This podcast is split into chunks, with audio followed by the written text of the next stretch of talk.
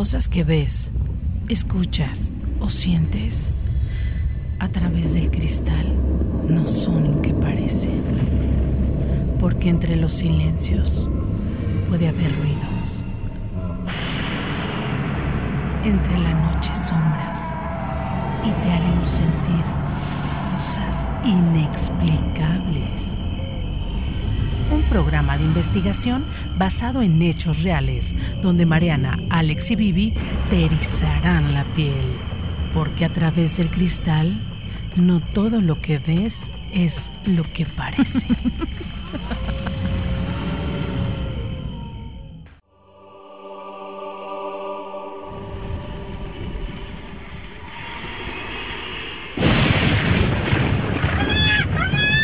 ¿Qué pasa, hija? ¿Qué tienes? A qué le tienes miedo, hija? Eso que escuchas son solo truenos provocados por la tormenta. No, mamá, no es eso. ¿Puedo dormir contigo? Ay, pero mi amor, ya tienes casi 10 años. Ya debes estar acostumbrada a dormir sola. Además, eso ya lo hablamos, Claudia. Pero, mamá. Pero nada, hija. Anda, a dormir que aquí no pasa nada. Mejor reza un Padre Nuestro y dormirás más tranquila, ya verás. Está bien, mamá. Pero, ¿puedes dejar un poco abierta la puerta para que entre algo de luz? Mm, está bien, mi cielo. Pero por favor, a dormir, ¿eh? Buenas noches. Buenas noches, mamita. Esta historia se desarrolla dentro de una noche lluviosa, en un departamento sencillo, como tantos que hay al sur de la ciudad. Claudia, desconsolada y atemorizada, trataba de conciliar el sueño en medio de aquella estruendosa abundancia de relámpagos. ¿Y ahora qué pasó, Claudia? Es que tengo miedo, mamita. Ellos quieren salir. Están esperando a que la tormenta termine. ¿Ellos? ¿Pero quiénes son ellos, hija? ¡Los muertos! Los muertos que viven en el ropero. Ay, pero cariño, ya habíamos hablado de ese tema, Claudia. Eso no existe. Tienes meses que me dices que hay gente muerta en tu ropero, hija. Ay, mira, mi amor. Ven, ven, mira. Aquí no hay nada, ¿ves? Solo tu ropa y algunos juguetes, Claudia. Está bien, hija. Trae tu almohada. Vente a dormir conmigo, anda. Pero mañana, cuando regreses de la escuela, hablamos del tema. ¿Quieres? Sí, mamita. Te juro que ahí están. Yo los Ah, vi. ya, ya, mi cielo, ya, tranquila. Vamos a dormir, ¿sale?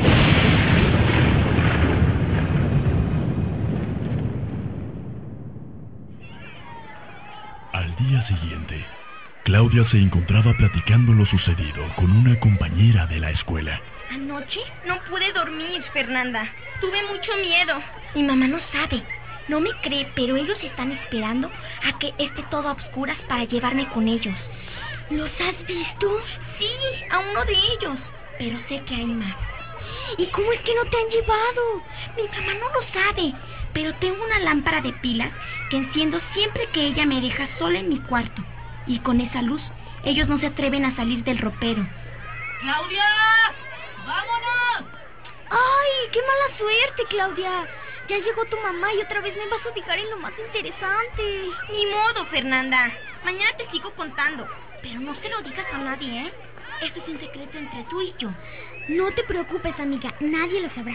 ¡Vámonos, hija, que ya es tarde! Mañana seguimos platicando, amiga. Suerte. Gracias, Fer. Hasta mañana. Hasta mañana. Ese día, la madre de la niña había trabajado tanto que cayó rendida en la cama. Ni tiempo tuvo de arropar y dar las buenas noches a su hija.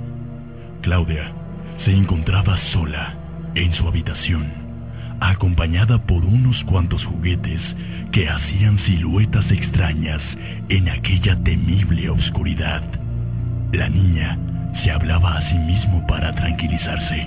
No tengo miedo. No tengo miedo. Mientras haya luz, ellos no vendrán. Poco a poco, una leve llovizna se convirtió de nueva cuenta en una tormenta llena de relámpagos y truenos. Justo uno de ellos había cortado la energía eléctrica de la casa.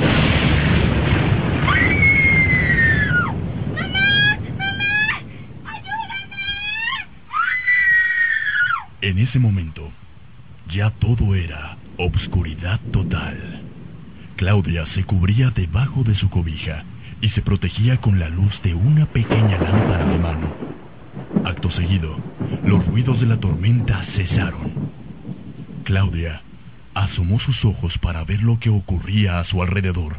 En ese momento, se dio cuenta que la luz incandescente de un relámpago dejaba ver cómo una pequeña niebla comenzaba a brotar de aquel viejo ropero que sin saber cómo había abierto sus puertas.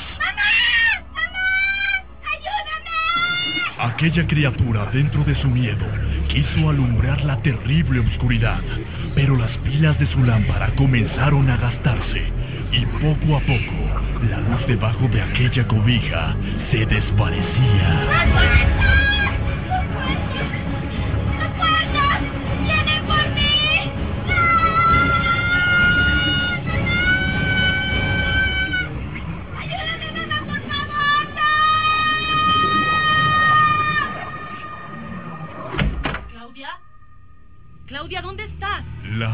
Mujer no encontraba a su hija por ningún lado.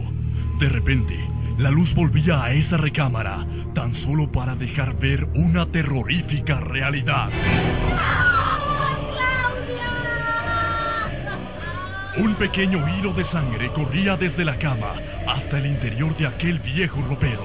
La madre abrió rápidamente la puerta. Ahí encontró a su hija, con su rostro paralizado, que solo dejaba ver una mueca de terror. Y junto a ella, la lámpara de mano llena de sangre. Hija, ¿qué tienes? ¿Qué te pasó? ¿Por qué estás llena de sangre, hija? ¿Qué te pasó? Nada, mamá. Estoy bien. ¿Y esa lámpara? Ya no la necesito, mamá. Ya no siento nada. Ya no le tengo miedo a los muertos. Ya no le tengo miedo a la oscuridad. A través del cristal. Por 102.1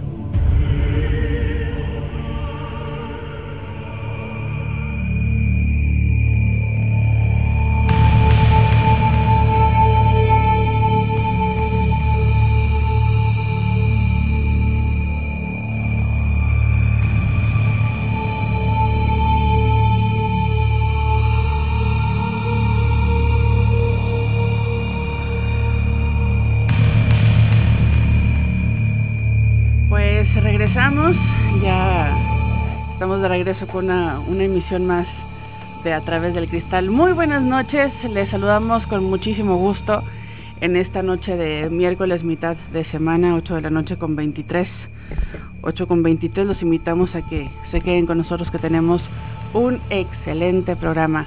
Compañeros, Alejandro, Roberto, buenas noches. Tenemos invitado esta noche también. Así es, Mariana, buenas noches, buenas noches al público que nos acompaña ahí en casita. Y pues, como bien lo dices, una emisión más. Este, y muy contentos por el invitado, el invitadazo especial que Mm. tenemos el día de hoy aquí en, aquí en la mesa. Así es, Roberto, buenas noches, Mariana. Y bueno, sin más preámbulo, y la verdad es que, como bien lo dice Roberto, muy contentos, emocionados y agradecidos por tu presencia. Y qué mejor que te presentes, mi estimado Rodolfo. Bienvenido, buenas noches. Muchas gracias, gracias, buenas noches. Eh, primeramente, gracias por la oportunidad de permitirme estar en esta mesa compartiendo este, pues estos momentos, estas dos horas eh, con todos los radioescuchas, gente inteligente, gente que se va adhiriendo día con día este programa, semana a semana.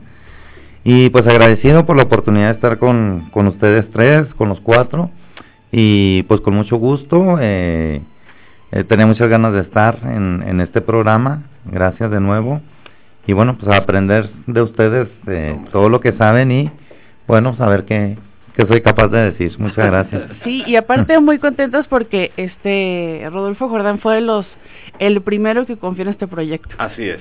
Entonces nos ha dado esa confianza y también queremos aclarar que no necesariamente es eh, el punto de vista de los patrocinadores no necesariamente están de acuerdo con lo que decimos en este programa, ¿verdad? Sí, sí, sí, Entonces también este valga ese ese comentario el agradecimiento por la confianza que desde un inicio pues nos ha nos ha regalado, ¿no? Sí, claro, gracias. Eh, con mucho gusto nos gusta colaborar y apoyar siempre las cosas buenas, las cosas culturales, las cosas que enriquecen y bueno, no dudamos en ningún momento pues en apoyar este proyecto que ustedes eh, pensaron y bueno, que se llevó a la realidad con mucho seguramente entre ustedes, pues con muchas situaciones en pro en contra, pero pues así es todo proyecto que, que se va a realizar y, es para tener éxito. Y bueno, pues muchas gracias. Eh, saludo a todos los que nos escuchan nuevamente. Gracias por la oportunidad. Yo constantemente, semana a semana, pues los escucho en el vehículo, en el negocio, en la casa. Eh, y a veces pues va uno por la calle oyéndolos y pues escucha eh, cuando voy a pie pues que en las casas eh, se oye, lo están escuchando, el del taxi, el de otros comercios, pues los escuchan, los escuchan y qué bueno que, que esta aceptación tan positiva que han tenido entre todos los que los escuchamos. No, pues muchísimas gracias, eh, Rodolfo. Nosotros más que contentos y emocionados, quiero compartir con los radioescuchas que aquellos cuentos que ustedes escuchan, eh, generalmente cuando abrimos el programa, exactamente, son precisamente de un muy buen libro que nos hizo llegar Rodolfo Rodolfo Jordán. Y verdaderamente nosotros muy contentos de ahí vamos extrayendo muchas este pues de cierta forma muchas historias y esto obviamente hay que decir que eh, honor a quien honor merece como lo mencionas Marianita y Rodolfo, realmente, gracias a tu confianza, gracias a que también tu aportación, porque es una aportación, eh, esto ha ido tomando forma, esto ha ido tomando forma, la gente le ha gustado como todo, ha habido gente que... ha habido pues, reacciones diferentes. Claro. Claro, como todo programa, ¿no? Como Pero todo es que siempre lo, lo dijimos desde un inicio, es que no se lo tomen a pecho, no se lo tomen así como que es la verdad. Claro que no, lo hacemos eh, 100% de entretenimiento. Desde un principio lo, lo comentamos, pero a veces sí, pues hay personas que se sienten a lo mejor eh, no sé, atacadas o qué sé yo, eh, por los, ajá, que tienen formas diferentes de pensar, pero nunca ha sido nuestra intención. Nuestra intención es convertirnos un poco en niños y volvernos a asustar con los cuentos de antes o, con las leyendas o con los aparecidos. Y eso es el mensaje que queremos dar. Y ahí en, en, la tienda, sí, gente me ha dicho, ¿cómo es posible que colabore con este programa de cosas paranormales y aquí que venden artículos religiosos, etcétera. Pues lo mismo, trata uno de explicar, bueno, le explico uno a la gente, es un programa de entretenimiento, de cultura, porque se aprenden muchos datos científicos, eh, sociales, culturales, y bueno, pues le da a uno a entender a las personas de qué va, no necesariamente que son cosas... Que no se apasionen, no sí, que no son cosas del enemigo, del diablo, que, que tampoco es la la verdad pura y dura lo que aquí se dice, o sea, son comentarios, son investigaciones, pero siempre hay cosas que decir y todos tenemos, además de derecho, pues puntos de vista de ver la, la vida, la realidad. Claro, por supuesto. Y se respetan, ¿verdad? Los puntos de vista de cada persona, así como como comenta Alex, como comenta Mariana, Vivi o yo, pues también también la gente del auditorio tiene sus puntos de vista. Claro. Así es muy muy propios y muy personales. Oigan, los invitamos a que participen, ¿eh? a que empiecen a enviarnos sus mensajes 639-193-3483 para que nos hagan llegar sus opiniones, como siempre válidas sus aportaciones. Antes de ir a un corte, me gustaría hacer el comentario, el por qué, claro, por supuesto que desde cuando lo habíamos eh, nosotros considerado, lo hemos platicado afuera de los micrófonos, el invitarte, el invitarte porque, este, pero buscábamos el momento preciso. Vamos a dejarlo muy claro, vamos a hablar de un tema que hoy puede levantar de cierta manera mucha controversia eh, porque son diferentes puntos de vista. En lo particular, lo digo, siempre he sido muy franco al decir las cosas, muchas de las ideas que se hacen en todos los programas de, de, radio, de, de, nuestras estaciones de Sigma Radio, pues emanan precisamente de las personas que los ejecutan, de los locutores. Entonces, cuando uno de ellos nos hace, en particular a mí, eh, una propuesta siempre o una inquietud, oye, ¿cómo ves si invitamos a tal o si hablamos de tal cosa o si ponemos determinado grupo, este, perdón, eh, eh, programa? Siempre es porque, me comentaba Roberto hace unos, unas semanas, me decía, oye, ¿qué te parece si, si pues invitamos a Rodolfo que nos platique un poco acerca de determinados temas? Ahorita voy a decirle cuáles. Y a la postre Marianita también, igual que Vivi, me platicaba o me comentaban que por qué no te invitábamos. Estábamos reservando esta invitación, ya que obviamente pues estamos ya prácticamente entrando a los días más fuertes de, de, la Semana Santa y nos reservamos precisamente esta invitación porque hoy precisamente en lo particular yo quiero tocar un tema muy delicado y muy controversial, las tentaciones de Jesucristo. ¿Sí? O sea, nos gustaría saber, obviamente, el punto de vista de una manera más, mmm, ¿cómo, ¿cómo llamarle? ¿Cómo explicarlo? De una manera, otro punto de vista más allá de lo que es eh, lo que nos han venido a, platicar, lo que nos han venido a, a enseñar tal vez eh, de una forma diferente. Una gracias, era la palabra que buscaba. Esa es nuestra finalidad. En lo particular, yo creo que todos aquí en la mesa, no, eh, sin temor a equivocarme, tenemos mucho que preguntarte, tenemos mucho como que discernir, como que mucho que disipar y eso es yo creo que el momento ideal. Pero de eso vamos a platicar un ratito más, ya son las 8 de la noche con 32 minutos, vamos rápidamente a un corte, ¿te parece? Claro que sí, vamos a un corte y regresamos con más. Recuerden que los teléfonos en cabina disponibles, C472-3380, está abierta la línea para que participen con nosotros. Vámonos a un corte y regresamos. ¿Están escuchando? A través del cristal. Regresamos, ya son las 8 de la noche con 35 minutos, 8.35, estamos de regreso y entramos de lleno al contenido de este programa que va a estar muy interesante. Fíjense que tendremos, o bueno, empecemos a comentar a la gente los, los temas. Alejandro. Pues sí, efectivamente, como lo mencionas, vamos a entrar porque el tiempo se nos va de las manos como agua entre los dedos. Y yo particularmente se los había ofrecido, lo habíamos platicado ayer, lo, lo, con, mucha anterioridad y lo reiteramos, ¿no?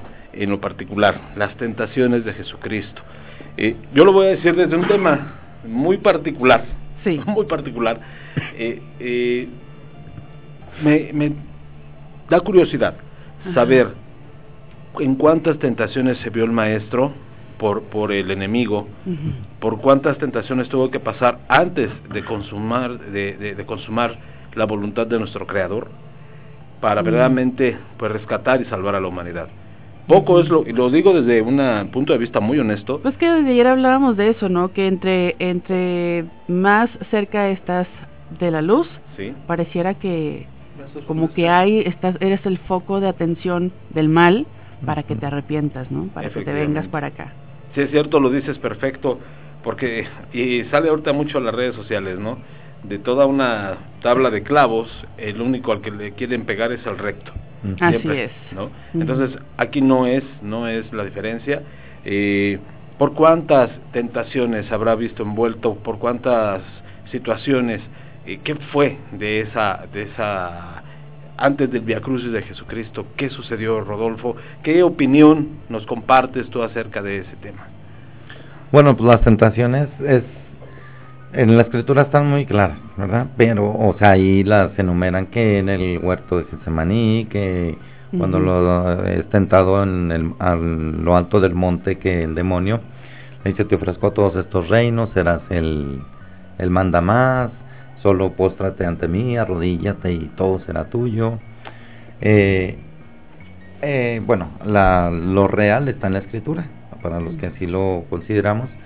Pero a lo largo de la historia, como bien dice, pues filósofos, teólogos, espirituales, eh, religiosos de muchas creencias, pues hablan de, sí de estas que están en la escritura, pero tentaciones que, que no están narradas y que seguramente estuvieron en, en el ante la presencia de Jesús.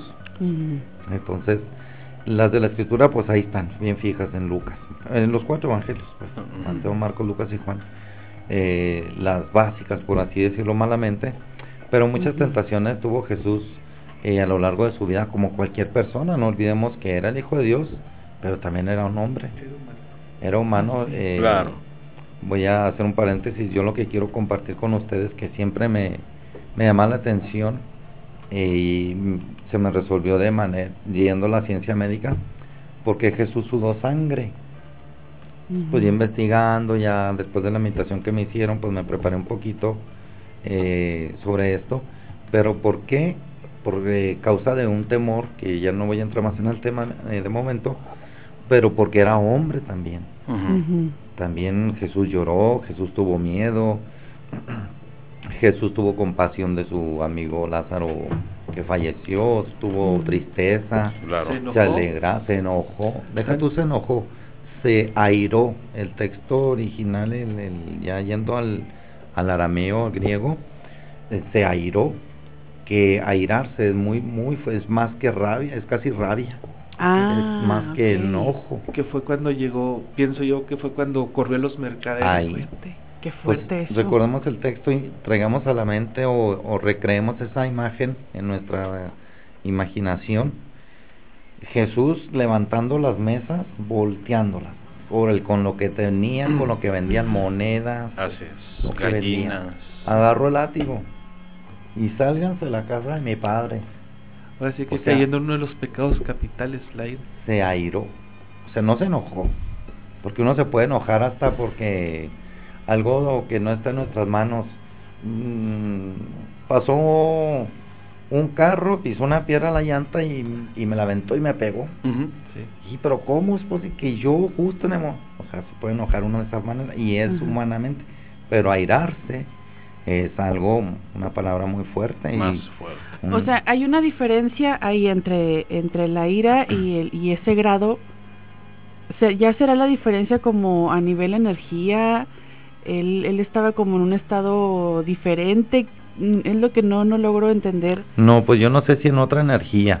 Ajá. Eh, o- pero sí identificó un enojo Ah, hasta porque el niño no se comió el desayuno, lo tiró, o porque me robaron algo, o porque no pasé un examen, Ajá. a airarme. Ah, ok. Airarme es, me lo hiciste, ahora verás, y donde estés, y a como me toque. Sí. Ajá. Es la- el, el- pues el grado diferente de enojarse a Ujú. airarse. Toda la ira, Ajá. todo el rencor. Todo el rencor. Toda la rabia. Así es. Y fue cuando saca todos los... Los avienta, les avienta su negocio, se los echa encima, se los tira. Así es. Y agarra el látigo. Sí. O sea, órale, lárguense de aquí.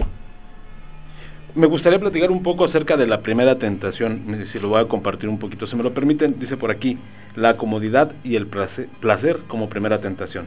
En la primera tentación, el demonio sabe que Jesús tiene hambre. Jesús había pasado 40 días y 40 noches de ayuno. Es de suponer que tenía hambre. El demonio le insinúa que puede que use su poder para convertir las piedras en panes y así acabar con su hambre. En esta tentación el demonio quiere que Jesús acabe con aquello que le incomoda, con aquello que no le causa placer. Jesús vence la tentación diciendo, no solo de pan vive el hombre, sino de toda palabra que procede de la boca de Dios. Esto se dice en el Evangelio de Mateo, si es correcto. Jesús sabe que la vida del ser humano tiene dos realidades, una realidad natural y otra realidad espiritual o sobrenatural. El ser humano no es solo eh, comer, dormir, vestirse y estar en un mero placer, pla- perdón, en un mero plano natural.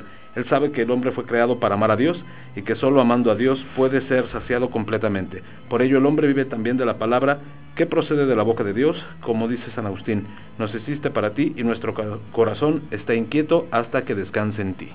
Ese eh, es como la primera tentación que se, que se- de la que se habla cuando el demonio trata de tentar a Jesús pidiéndole que utilice su poder para convertir las piedras en pan. Y vaya qué contestación del maestro le dice que no solo de pan vive el hombre. Y que en muchas tentaciones nos vemos nosotros, ¿no? Que cuántas veces nos alejamos de lo que realmente Dios quiere para nosotros y nos vamos más siempre por las cosas materiales.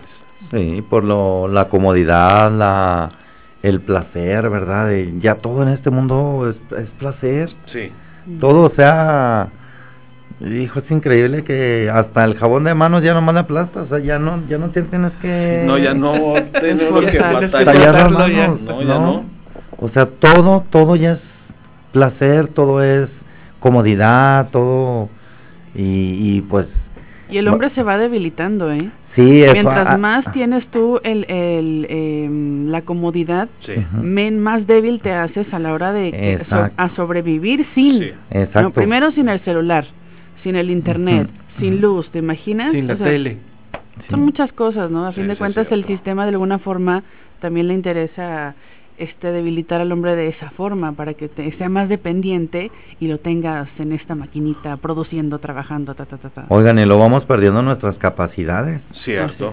¿Qué pasa una persona que mm, nace, crece, se desarrolla con sus dos brazos, de joven, adulto, como gusten, pierde un brazo y, de- y era derecho y pierde ese brazo y desarrolla la habilidad en la izquierda y Es desarrolla cómo agarrar el tenedor y entonces ahora el, pues ya nomás le aplastas al control, ya le tecleas ahí hasta la puerta de entrada de la casa o del carro o sea, todo ya es, puro, pura comodidad, pura banalidad. Y lo que le- ahí está la tentación que le dice, eh, convierte las piedras, hombre, pues no pases ¿Qué te hambre, eso, pues eres el hijo de Dios, puedes todo. Y no, espérate, o sea, no todo es Pero- eh, comodidad. Bueno, igual y no sería más así como como es- le estaría picando más para decirle, demuéstramelo, Así que lo es, puedes hacer. que lo puedes no hacer. no tanto por lo que se, se estuviera más ahí, sino más de, o sea, demuestra que lo puedes hacer. Mm. ¿Cuántas veces caemos nosotros en ese tipo de provocaciones, no? Que decimos, cuando nos dice alguien con el simple hecho de decirnos que no puedes, queremos demostrar que Ah, sí. Bríncale. Bríncale, Ah, ajá, pues, y, y caemos en ese cólera de querer demostrar y caer en esa provocación, en esa, vamos, en esa tentación de querer demostrar y estamos cayendo en un pecado que es precisamente eh, eh, eh, la vanidad, el egocentrismo, la ira, pueden ser uno dos, es decir, claro que lo- voy a demostrar porque puedo, y más sin embargo actuar de una forma eh, Con humildad. con humildad, Ah. de una forma pasiva, de una forma correcta, de no caer precisamente en esa tentación, dice mucho, dice mucho de nuestra espiritualidad, dice mucho de nuestra tranquilidad Sí. y, de- y obviamente pensar las Que cosas más allá de cualquier religión, ¿eh? mucho más allá de eso. Ajá. Es muchísimo más allá de eso. Oigan, pues necesitamos ir a un corte, eh, este, estamos ya entrando de lleno a, a este tema. Sí me gustaría aclarar un poquito porque hay un dato muy importante porque es cuando Jesús eh, es conducido al, al desierto por el Espíritu para ser tentado por el diablo. Después de haber ayunado 40 días, con 40 noches sintió hambre, lo que comentabas ahorita, y acercándose el tentador le dijo lo que comentabas. Pero ahí la, la importancia y la simbología de los 40 días y las 40 noches. Con Lo platicamos 40 ahorita, noches, sí. eh, el regreso, ¿les parece? Me parece perfecto. Vámonos a un corte, regresamos a estar escuchando. A través. Del cristal.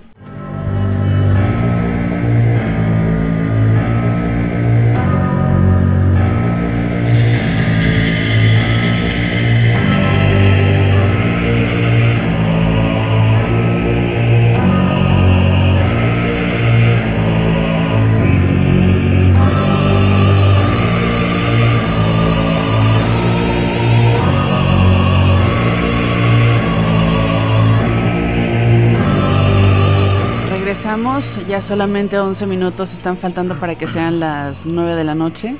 Bien rápido. 11 y las 9. No puede ser. Qué rápido. El tiempo se va tan rápido cuando la pasamos bien. Sí. Marianita, querías hacer un comentario muy sí, importante. Sí, el, el, el- pues no misterio, no sé si llamarlo misterio o la simbología del número 4 en, eh, en la Biblia. El número 4 se encuentra 305 veces en la escritura. Ay, caray. 305 Hemos visto veces. que el número 3 significa la perfección divina. Sí. Ujú. Ay, qué bonito. Muy bonito. Con especial referencia a la Trinidad. El número 4 debería marcar entonces aquello que se sigue de la revelación de Dios en la Trinidad. Esto es sus obras creadoras. Esa es la razón por la cual la revelación escrita comienza con las palabras en el principio creó Dios. La creación es por tanto el ítem siguiente y el número 4 siempre hace referencia a todo lo que fue creado. Es claramente el número de la creación, es el número de las cosas que tienen un comienzo, de las cosas que son hechas, de las cosas materiales y de la propia materia. El número del mundo. ¿Por qué será que está el 4 tan este tan eh, mencionado? Y de igual forma, pues llama la atención que fueron también 40 días Sí. y 40 noches en el desierto. Pues vaya que es, como bien lo mencionas, un misterio el por qué el número 4, esa simbología, mm, realmente lo desconozco. ¿no? A mí me llama la atención, no sé tampoco, no sé por qué, Ajá. pues no, sa- no sabemos todo. Claro. principalmente yo, pero me llama más la atención el número 40. Ajá, 40. Por ejemplo, ahorita en lo que leía el texto, 40 días con sus 40 noches. Ajá. Los 40 años en el desierto. Sí. Los 40 eh, diáconos que llamaron después de que Jesús sube a los cielos, los apóstoles se van cada quien por su rumbo a predicar y se quedan 40 diáconos, le llamaron, se llamaban en palabra latina, que eran los que se quedaban al frente, 40 personas, pues lo que hoy llaman diáconos en, en, en las iglesias. Ujú. un nivel jerárquico anterior al sacerdocio. Ah, muy bien. Es un diácono que puede dar la bendición, puede bautizar, pero no puede consagrar, Ah, ok. no puede hacer la Eucaristía, no, no, no da misa como se dice, como decimos, hace celebración de la palabra. Entonces los 40 eh, magníficos, no, ¿verdad? Bueno. son menos. Sí, lo, lo del pueblo de Israel, 40 años sobre el desierto, eh, hay mucho más 40, hay más, eh, se nombra más veces el 40. El 40 que el 4. Bueno, yo me suena más. Suena más. Muy interesante también este eh, compartir este dato que Sí. pues no lo bueno en lo particular no, No, lo sí. analizo, ¿no? No. Malamente no va uno mucho a la iglesia. Desafortunadamente. Sí, es muy cierto. Pues no sé, me gustaría compartir otra, la segunda tentación. La segunda tentación. Dice por aquí, la vanagloria y el prestigio. En la segunda tentación, el demonio lleva a Jesús al templo para que se tire de él. Si Jesús lo hace, lo hará frente a todos los israelitas que estarían visitando el templo en ese momento. El demonio le dice que no le pasaría nada por lo que los ángeles evitarían su caída. El demonio quiere que Jesús use su poder frente a todos, de tal manera que la gente lo vea. Al ver esta maravillosa acción de Jesús delante de ellos, la gente podrá aclamarlo como rey y Mesías. En última instancia, quiere que Jesús haga otra cosa más allá que la voluntad de Dios. La voluntad de Dios es que nos salve por medio de su pasión, muerte y resurrección. El demonio quiere que Jesús use de su prestigio, eh, de su prestigio y se, se vanaglorie en lo que haría. Esta tentación continuó en la vida de Jesús. Se nos dice que en el Evangelio, que después de una de las múltiples, eh, de las multiplicaciones de los panes y los peces, lo querían hacer rey. Él entonces se retira a otra zona, incluso en la cruz durante su suplicio, varias personas le decían que se bajase de la cruz, haciéndolo, él hubiera sido una prueba irrefutable de su poder, pero la voluntad de Dios era que muriera en ella. Realmente una de las cosas más fuertes que, que conocemos como en el mundo cristiano, en el mundo católico, es precisamente esto, ¿no? Que cuántas veces hasta incluso los soldados romanos le decían, ¿acaso no eres el Hijo de Dios? Sí. ¿No eres el Rey de Reyes? Usa tu poder, bájate de la cruz. ¿Por qué pasar por este suplicio? Y que esa tentación venía desde, desde el demonio, ¿no? Sí. Que decía, demuéstrale a todos que tú eres el Hijo de Dios y que te puedes aventar del monte y nada te va a pasar, porque seguramente tu Padre va a mandar ángeles para evitar tu caída. Y no cae en esta segunda tentación. Sí, pues no, no olvidemos que el demonio, aunque no querramos, se disfraza. Sí, Es el gran imitador, ¿no? Sí, es sí, conocido sí, como sí. el gran imitador. Quizás este, en donde menos pensamos, ahí está la tentación, este, pero eso es inducida por el enemigo ¿verdad? a, Sí. a que actuemos mal conforme a la voluntad de Dios, o ya si no lo quiere uno tan así, moralmente, o sea, todos sabemos que está bien y que está mal, para que nos claro. todos, un paréntesis de esto, todos al nacer sabemos muy pocas cosas, pero sabemos eh, de las pocas cosas que sabemos todo mundo y no importa el país, la creencia, lo que sea, sabemos que matar está mal. Así es. Claro, eh, pues es que entra ahí la controversia, por ejemplo, Claro. en el Amazonas, los caníbales, pues ellos era algo natural Sí, claro. entonces pues no podemos generalizar ¿verdad?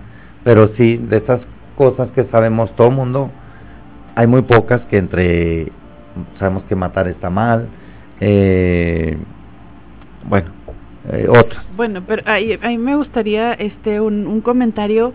Entonces, ¿será que el ser humano tiene por naturaleza la maldad y la bondad?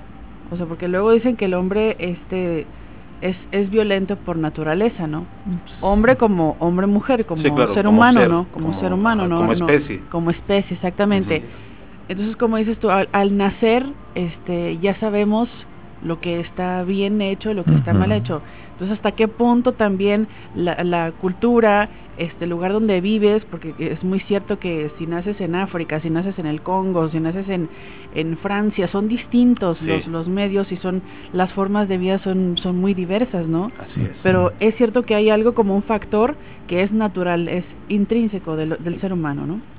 Sí, yo pienso que sí, todos eh, nacemos con esa bondad y con esa cosa negativa, ese mo- a- acto negativo que, pues que todos traemos, definitivamente. O sea, un niño sabe pequeñito, uno le dice a su hermanito de dos o tres años, o no le dice, le pega y él se esconde o sabe que hizo mal y, Sí, claro. y se chivea y, y le oye al papá porque sabe que, que hizo algo que mal. hizo algo malo y no tiene conciencia. O sea, nadie se lo dijo, nadie le enseñó. Él sabe. Por naturaleza que hizo algo mal. Ahora sí que, no sé si quepa aquí, ¿verdad? Pero bien lo expresa Rubén Darío en su poema Los motivos del lobo. El hombre existe, en el hombre existe mala levadura. Cuando nace ya viene con pecado. Claro. Ya viene con, que como Por vemos eso- en el barrio, la mala leche. La mala leche. Por eso vemos casos tan fuertes. eh, hoy en día mm, pareciera, te llama mucho la atención porque están pasando cosas cada vez más fuertes, este casos de asesinatos brutales por a manos de las manos de la mamá, ¿no? Entonces Sí, pareciera como como si el, el, el demonio en sí se estuviera metiendo en los corazones de la gente o será que es algo hasta qué punto será natural o, o, eh, muy del ser humano pero por qué cada vez estos eh, fenómenos se repiten no Pues cada vez es más constante, lo decíamos en programas anteriores, ¿no? Este, desafortunadamente hoy vemos casos tan terribles y pero vamos, desde tiempos ancestrales. Ajá. Hemos visto, a lo mejor muchas veces como bien lo mencionabas, ¿no? Por eh, tal vez el lugar donde nos tocó nacer, que vemos de alguna manera la muerte de una forma eh, no tan natural, aunque nuestra cultura mexicana pues tiene como Ajá. pues un acercamiento con la muerte. Así. ¿no? Desde, desde antes de la llegada de los conquistadores, del evangelio a las tierras americanas, este, verdaderamente tenemos una cultura muy cercana a la muerte. Hay otras culturas que verdaderamente ven esta parte natural de la vida como una simbología satánica, ¿no? Entre otras, este, más que lo ven de una manera más natural, pero sí es cierto, hoy vemos muy común que una madre asesine a su hijo, que un padre este abuse física o sexualmente de su de su hija. hijos, o sea es algo tan terrible y como bien lo decimos es parte de nuestra maldad natural es parte de una influencia satánica. ¿qué es? que esto que no logramos comprender como seres humanos y que pues no solamente que sea hoy tal vez esto ha pasado miles de años atrás y que no hemos podido. Pues es, es parte de la naturaleza del ser humano entonces. Realmente sí es escalofriante saber es raro. qué, qué tanto tenemos nosotros como, y, y vamos, de bueno y de malo, y preguntar abiertamente, Dios en su figura de, de hombre. ¿qué tanto también tenía esa, sí. esa, esa dualidad? claro y luchó con ella Claro, luchó con ella no con esa porque todo el mundo la tenemos la tenemos. Pues basta recordar, yo creo que nos da respuesta, y no solo en la iglesia católica, el mismo Jesús fue bautizado. ¿Por qué bautizamos a los niños? ¿Por qué se bautizan a los niños? Para, para quitar el pecado. Exactamente, es, el el pecado original. O sea, para quitarle esa maldad con la que nacemos, sí, que nos heredaron nuestros padres, etcétera, nuestros padres antiguos, no nuestro mamá y nuestro Sí, los ancestros no los Ajá, De entonces, de, o sea, eso da respuesta a que venimos ya con, con algo negativo. Si el pecado es cosa espiritual, el, el, sacra- el bautismo, el sacramento del bautismo es cosa espiritual, evidentemente es un, es un, sacramento, un signo religioso, pero entonces, ¿por qué? Pues Sí, por algo, claro. que venimos con eso. muy cierto, muy ese- buena respuesta. Sí, Algo sí. que también yo les voy a decir muy francamente, me he preguntado por qué Jesús eh, fue bautizado. Y lo acaba, lo acaba de decir Rodolfo exacto, no perfecto, porque Para precisamente también no dejaba de ser un hombre. Exactamente. No dejaba de ser un hombre rodeado de muchas tentaciones que incluso sus mismos apóstoles le criticaban el por qué él se acercaba a la gente que bebía alcohol, Ah, a la gente que, que, que pues era, vamos, como se dice, mundana. Este, y él decía precisamente que él tenía que acercarse a esa gente porque pues quienes se acercan a los médicos, los enfermos, no los sanos. Entonces, ese era su deber, ese era su, su- una de sus muchísimas labores, de- misiones de haber llegado a la tierra. Las misiones de haber llegado a la tierra. Pero vamos a continuar con más. No sé si, si ya se dieron cuenta que ya se nos fue la primera hora. Ya. Qué rápido, ¿verdad? Muy rápido, a ver si alcanzamos con los con los temas, la gente ya participando a través del grupo. Este recuerda que si quieres eh, que te hagamos parte del grupo a través del cristal, pues simplemente nos envías tu nombre y nos dices que quieres formar parte del grupo para agregarte con mucho gusto. Vámonos a un corte. Y regresamos con más. ¿Están escuchando? A través. Del cristal.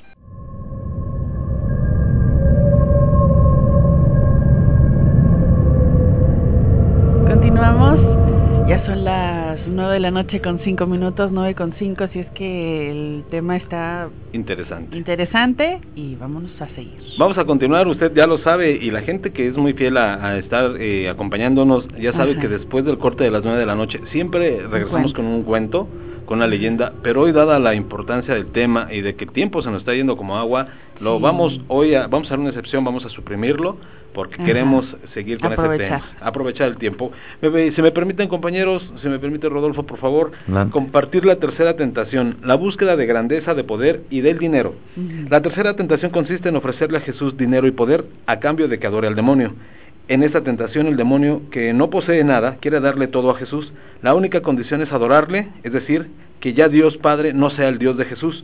La tentación del poder, de la grandeza y del dinero es un poder, eh, es, es un poner otras cosas como un Dios. Es dejar de mirar a nuestro Dios Padre como Dios y es alejarnos de Él. Jesús nos los dice, cuando nos recalca que no podemos servir a Dios y al dinero porque amaremos a uno y aborreceremos al otro. Ah. Es triste ver cómo el joven rico se va cabizbajo, triste, pues tenía muchas riquezas y se renuncia y se, y se rehúsa a renunciar a ellas. La tentación no es pecado. El fin de la tentación es caer en el pecado. Es un fin, nada más, eh, es, un medio, no es un fin. El pecado es darle la espalda a Dios. Eso, eso es lo que quiere el demonio. Cuando el demonio tienta al hombre, lo hace de la siguiente manera.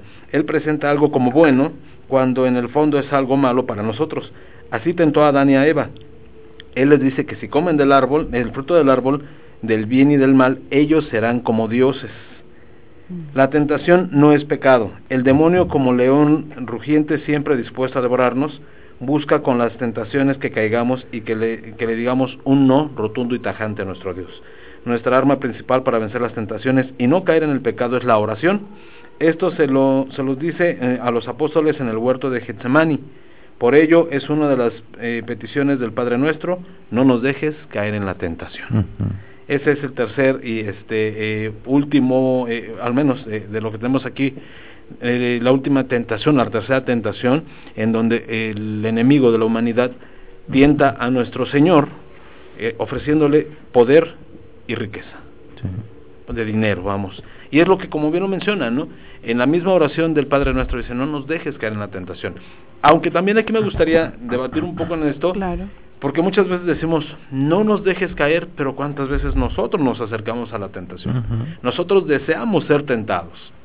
A veces dejamos de lado lo espiritual por ir por lo material, por ir por lo carnal, por ir por lo mundano, por ir lo que, que reina en este, en este mundo, ¿no? Y como bien lo dice aquí, lo dice bien el texto que acabo de compartir, darle nuestra atención, nuestra adoración al dinero nos, aleja de Dios, precisamente. Así y caemos una de las tentaciones que precisamente el demonio quiere que caigamos. Es una de las tentaciones que verdaderamente se ven hoy muy común en estos días. Así es, es, muy es. cierto. Fíjate, entonces nos dice siempre y cuando pongas primero eh, cualquier cosa en vez de a mí, no en vez de, de seguirlo a él, poner cualquier otra cosa para, ya sea como comentabas ahorita, el dinero o la vanidad o qué sé yo, ¿no? Yo creo, y aquí vamos a entrar como también de rapidito en el tema de decir, ¿quién de sus apóstoles se vio tentado por el dinero? No, es muy eh, común saber que fue Judas. Ah, Judas fue tentado por el dinero. Fíjate que precisamente el otro día que hablábamos sobre el infierno, se me olvidó comentar ese ese dato interesante en el en uno de los pues en el infierno eh, cristiano Sí. decían que el primero que estaba ahí era Judas. El primero que ibas a ver ahí era Judas. A la entrada de- A la de- entrada. del infierno. Ah, caray. El que estaba Esto ya es mucha información. espero no encontrarlo, espero no Por eso ese camino. más espero vale que no- encontrar no ese caigan camino. y bueno, va de, la, va de la mano la pregunta, Rodolfo. eh, hablábamos de Judas, de que a lo mejor, como bien lo menciona Mariana, puede ser que sea el primero en encontrar, encontrarse en la puerta del Averno. es el gran traicionero. Este, pero ¿acaso fue el único de los apóstoles de Jesús que cayó en tentación? No, evidentemente que no. Evidente que no. Eh, eh, ahorita contesto eso, si me permiten. Por supuesto. Eh, Judas ciertamente fue el que lo vendió. Sí. Todos cayeron en la tentación, todos, y todos nosotros seguimos cayendo. Como decía usted ahorita, no es pecado caer en la tentación, porque no, no es malo que yo tenga eh, mucha hambre, malo es que yo me atasque y me, me enferme. Claro. O sea, yo como moderadamente y no me enfermo y no, no hice mal, sino que sacié mi cuerpo. Así Ajá. es. Entonces, no, lo malo no es tener tentaciones, lo malo es caer en ellas. Sí, claro. En la avaricia, ¿no? Ajá. Sería- Sí, es que son muchos temas. Yo, yo lo digo con modestia porque sale el tema. Hace unos seis años, unos ocho años, escribía para una revista en España. Hice un artículo que, que lo, fue, lo fui mejorando poco a poco y se hizo un libro pequeñito. Y le llamé las 5 PP. La primera P era la mala palabra, pin, eso. Y P, la, la otra palabra P, entonces eran las, las tres P, P. Era poder, placer y parecer.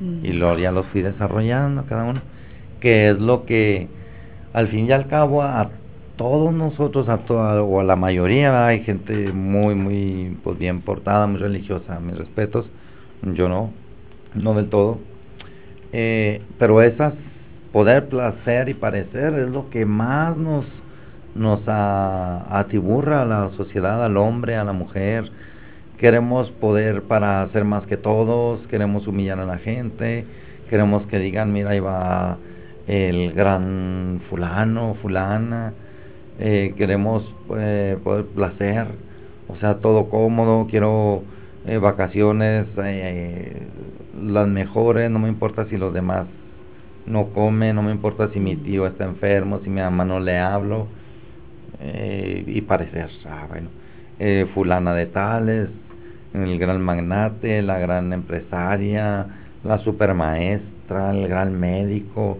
o sea, nos llenamos de vanagloria. Y al final, como dice la escritura en otro lado, todo es vanidad, vanidad de vanidades, todo es vanidad, o sea, no somos, no hacemos más que lo que tenemos que hacer, Sí. nada más, o sea, si alguien es muy bueno barriendo, es lo que tiene que hacer, si alguien es un gran eh, conductor, es lo que tiene que ser, un gran científico, o sea, no es nada extraordinario. O sea, Pero nos vanagloriamos. Sí, porque nos reconocen, porque nos dan premios, porque hace uno las cosas bien, pero es que así deben de ser. No puede estar una cosa bien cuando puede estar muy bien. Y no puede estar una cosa muy bien cuando puede estar perfecta. Y no puede estar perfecta algo porque puede estar excelente. Sí, claro. Y así debe de ser, y no es porque seamos eh, excelentes en todo, ¿no? O sea, para eso estamos hechos. Para Sí. eso desarrollamos esas cualidades. Esas cualidades, esas facultades. Entonces, eh, lo de las tentaciones, ahora sigue cayendo este tema.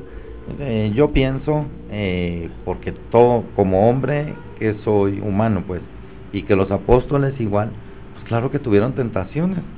Basta recordar a Pedro, decíamos ahorita fuera del aire, pues Pedro simplemente lo negó, con sus negaciones cayó en la tentación Sí. de no perder su vida, de que no lo señalaran, de que no lo crucificaran, es una tentación.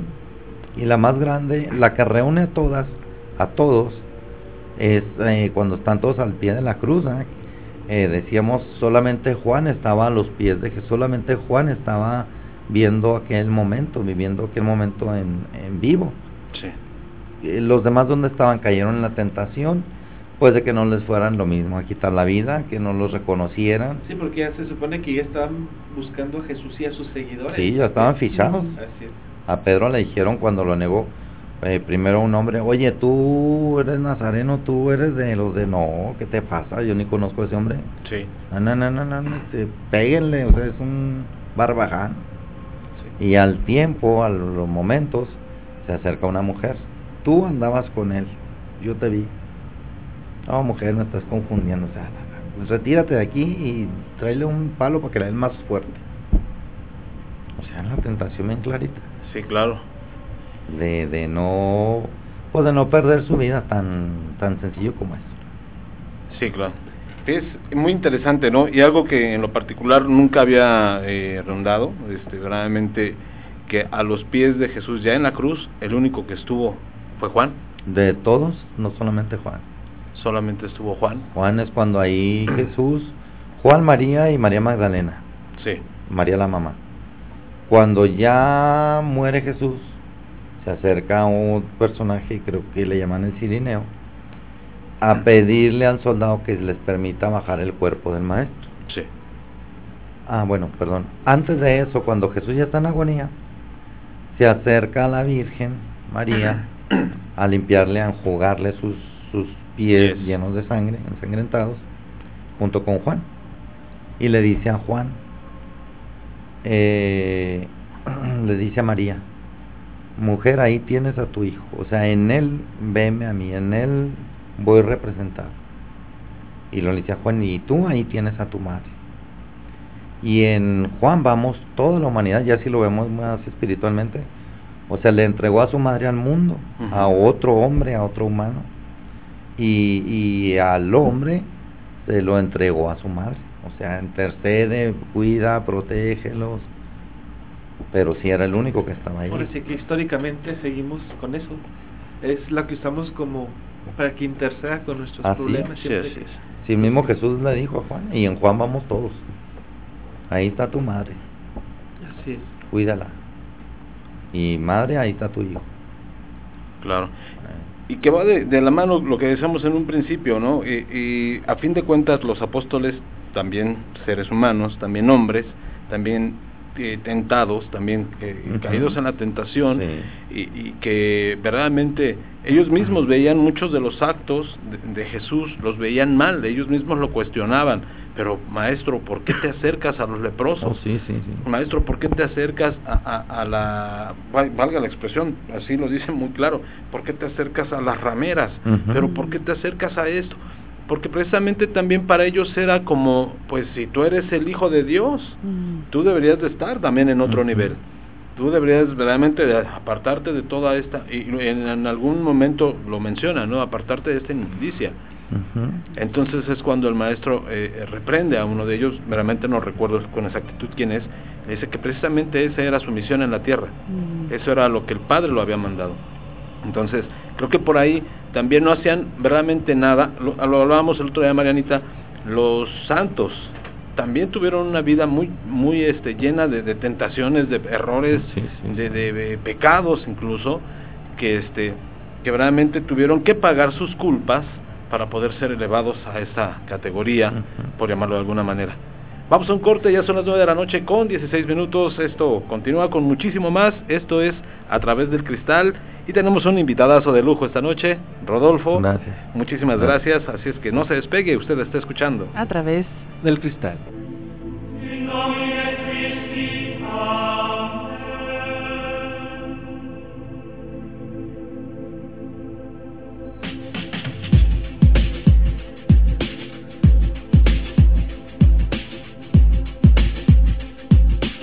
Continuamos, ya son las 9 de la noche con 21 minutos, 9 con 21. Eh, antes de, de continuar con el, con el tema, hay que prestar atención y hago un paréntesis en ese tema. Cuatro signos que van a delatar si estás espiritualmente muerto. ¿Quieres saber cuáles son? Por favor. Número uno, no hay esfuerzo. ¿Qué se quiere decir con esto? Que hay una resignación apática Sí. hacia el status quo, que no hay ninguna aspiración por un futuro mejor. En, en otras palabras, mis defectos son permanentes, así soy yo. Y que es, en, si estás en ese estado y que así soy yo, y que estás, es uno de los signos para que te des cuenta que estás espiritualmente muerto. Muerto. La ausencia de esfuerzo conlleva una semejanza de parentesco con el pecado mortal de la pereza. ¿No les parece? Segundo, no hay compasión. ¿Qué se quiere decir con esto? Un corazón frío, un corazón duro ante la presencia del pecado, ante la presencia del sufrimiento. No hay compasión en presencia del pecado, no hay indignación por los derechos y la dignidad de Dios, no hay aflicción por la pérdida de un alma humana.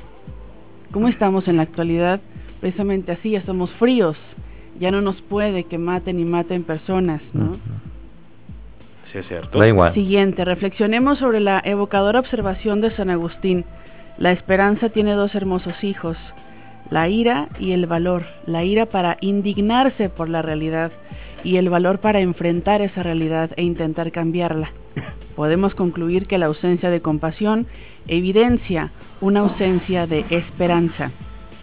Tercer signo, no hay aprendizaje. ¿Qué se quiere decir con esto? Una negativa a recibir enseñanzas sobre la santidad de Dios o sobre el pecado. Cuando estamos enamorados con frecuencia le pedimos a la persona amada, cuéntame más. ¿Qué persona cuerda no diría cuéntame más? Cuando Jesús dice, yo soy el camino, la verdad y la vida. La ausencia de aprendizaje indica una falta de humildad, es decir, una falta de disposición a escuchar la verdad sobre Dios y la verdad sobre nosotros mismos. Y el último y cuarto signo es no hay arrepentimiento. Casi cualquier párroco confirmaría lo que casi todos nosotros hemos visto.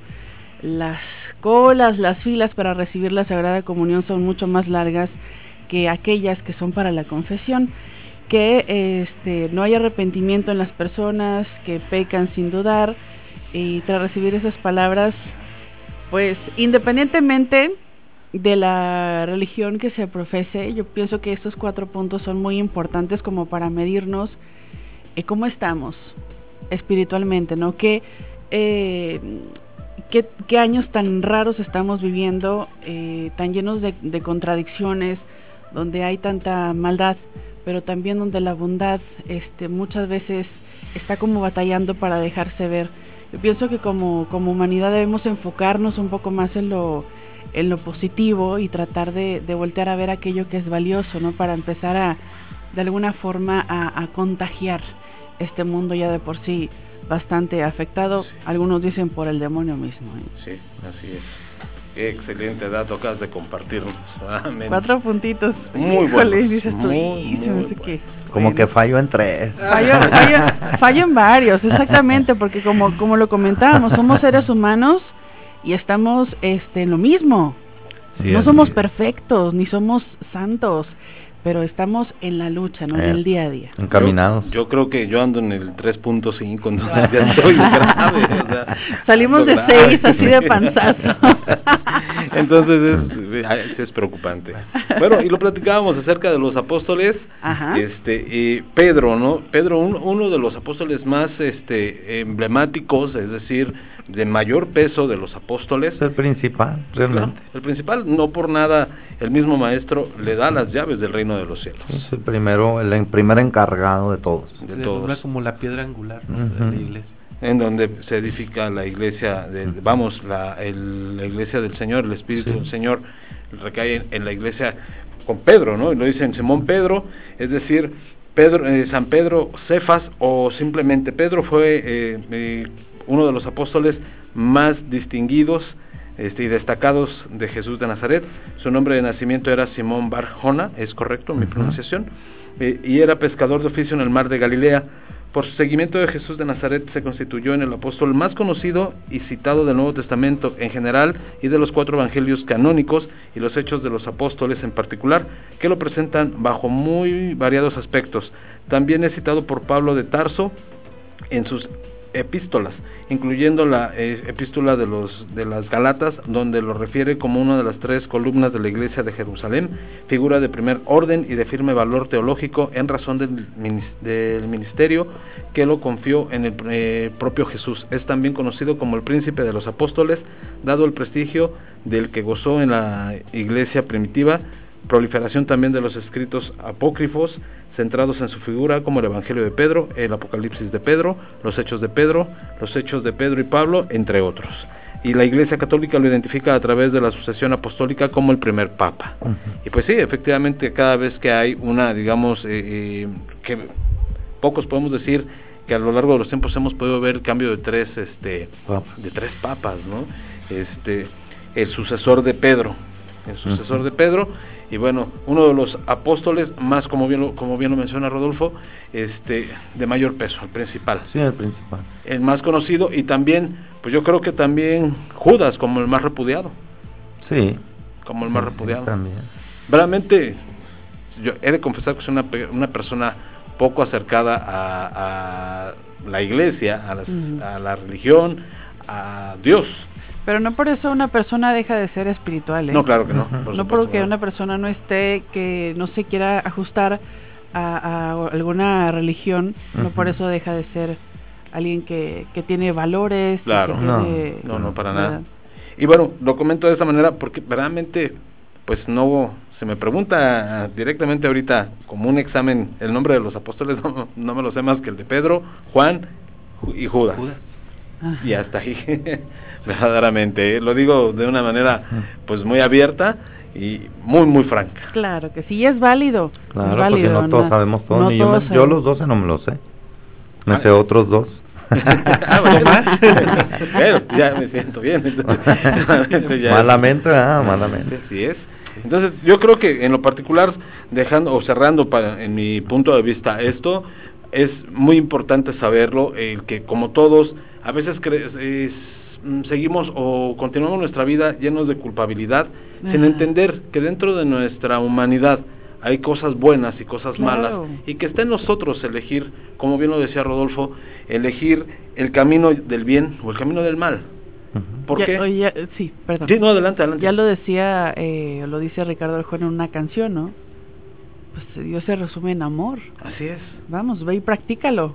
Sí. Ponlo en acción. A fin de cuentas eso es tan básico. Tan y tan simple, tan sencillo que no necesitas ser eh, católico, este, o cristiano, o musulmán, o budista, o hin- hindú, Hindú. sino que simplemente, este, poner en acción aquello bueno que para lo que estás en este mundo, ¿no? Para de alguna forma, pues, eh, cambiar o amortiguar todas tantas cosas negativas, contribuir con tu, con tu semilla buena, ¿no? Efectivamente, todo eso que verdaderamente va- viene desde nuestro nacimiento, Sí. desde, como lo mencionábamos, desde pequeños, la identificación del bien y el mal. ¿no? La identificación de saber que las cosas que están mal eh, siempre van a tener una repercusión en nuestra vida. Desde pequeñito, lo bien lo mencionaba Rodolfo, hacemos una travesura, rompemos a lo mejor un traste, a lo mejor hacemos algo, a lo mejor llenamos de talco al gato y sabemos que estamos Y haciendo algo. sí. Sí. Sí, sabemos que estamos haciendo algo mal y que a lo mejor nuestros papás nos van a castigar por eso. Entonces, esa, es ahí donde hay que continuar trabajando en lo que nosotros sabemos que estamos haciendo mal. Muchas veces, lo voy a decir de una manera muy abierta, me doy cuenta que las personas que a veces hablan mucho de Dios son personas que verdaderamente tienen muchas acciones en contra del prójimo. Y eso es muy triste. Sí, sí, sí. Lo, lo voy a decir como Incongruencia. hablando de un planeta muy lejano, un planeta muy lejano. Es que aquí, aquí no, aquí no pasa eso que no, vas a decir. no, no, no, aquí no, no sucede. No. Un planeta, vamos a suponer, Sí. un planeta. Marte. Marte. Sí. Mm. Realmente me he encontrado personas que hablan mucho de Dios, mas sin embargo al darse la vuelta, tristemente, y me da, verdaderamente me duele, lo digo de todo corazón, me duele saber que hablan cosas tremendas de su prójimo. Pestes, lo dijiste, te atreviste a decirlo, como no me atreví a decirlo yo. Hablan pestes del prójimo. Y, y no solamente se conforman con hablar, sino actuar en contra de su prójimo. Así es. Que nos olvidamos de, de- de actuar para nosotros mismos, para crecer como personas, para trascender como seres humanos, sino que desafortunadamente, Se quiere dañar al otro, ¿no? exactamente, estamos pensando en, en dañar a alguien más, ya no solamente en crecer nosotros, y, este, sino que aparte de eso, dañar al que está a nuestro lado. ¿Cómo lo aplasto? Sí, cómo, cómo lo humillo, cómo lo hago sentir mal, cómo lo hago menos, cómo lo quito del camino. Y es muy triste porque son a veces de las personas que, que más hablan de Dios. Y no quiero decir que sea culpa de ello, ¿eh? por supuesto que no, sino que es muy triste predicar una cosa con palabras y, Y con actos hacer completamente eh, eh, lo opuesto. Es muy lamentable, muy, muy lamentable. Es muy del ser humano. También, Es muy del ser humano, o sea, es que nos volvemos a lo mismo, no somos perfectos, pero también a mí por eso me gusta tanto este eh, la imagen de, del maestro, ¿no? De, de Jesús, por eso me gusta tanto esa humildad sí. con la que él eh, actúa en su en su estar, en su andar, en su caminar, eh, que no le importa lo que los demás hacen a su alrededor, porque uno como persona no puedes controlar lo que hay a tu alrededor, ¿no? No. Entonces, esa humildad, pienso que yo le he aprendido eso, en muy pocas cosas, yo eh, soy ignorante, pero este, eso es lo que, eh, a fin de cuentas, me ha enseñado, tener una humildad, e independientemente si el otro actúa mal y contra mí, este, aquello no, no, a mí no me va a afectar, porque yo estoy, este, en la luz, por así decirlo, ¿no? Sí, claro. Por así decirlo. Entonces, porque el mal te lo vas a encontrar en todas partes, es lo que reina muchas veces Así en los es. lugares donde llegas, la envidia, lo que decías ahorita, la traición, pero mientras tú tengas esa humildad y, y digas, este, no sé, es mi humilde punto de vista, este, no dejar que te, que te afecte, Que afecte. eso, pienso que ya estás del otro lado. No, no Sí. sé ustedes qué opinen, la verdad. Comparto muchas de las cosas que comentas, verdaderamente también creo yo y particularmente eh, me gustaría exponerlo o, o compartirlo, que nosotros como eh, personas, ya independientemente de la, de la De la fe que, que, que nosotros profesemos, De la, la que puedes o no puedes profesar, ¿no? Así es, exactamente. Eh, llama poderosamente la atención que este sea de nosotros. Si es cierto, lo dices, de cierta forma tienes razón cuando dices es parte de, de la naturaleza. Ajá. Pero ¿qué voy a elegir yo? ¿Qué le quiero compartir hoy claro que sí. a mis compañeros? Claro ¿Qué le quiero sí. compartir a, a lo mejor a Roberto? ¿Qué le quiero compartir Porque ese hoy a- afán de dañar al, al prójimo. Así es. por una falta de Dios, simplemente, ¿no? Por una ausencia, porque, porque Sí. yo me siento menos, porque yo me siento que no puedo, porque yo no quiero a lo mejor trabajar como lo haces tú, por eso, por, por así decirlo, ¿no? Porque como yo no quiero salirme de mi zona de confort, ah, entonces te señalo, Sí. ah, entonces te ataco. Sí. Entonces pienso yo que algo así puede ser, ¿no? Exactamente, que cuando muchas veces no coincidimos en los planes de los demás, que no es culpa es. nuestra, ¿no? O sea, Claro que no. porque no sé cómo piensen los demás, cómo actúen los demás. Yo hago las cosas conforme creo yo que va a ser lo mejor para mí y para quien me rodea. Pero a lo mejor eso puede llegar a incomodar a la persona que tengo al lado. Y decir, no, es que no, no, no deberías ni siquiera hacer esto porque Claro. nadie te lo va a agradecer.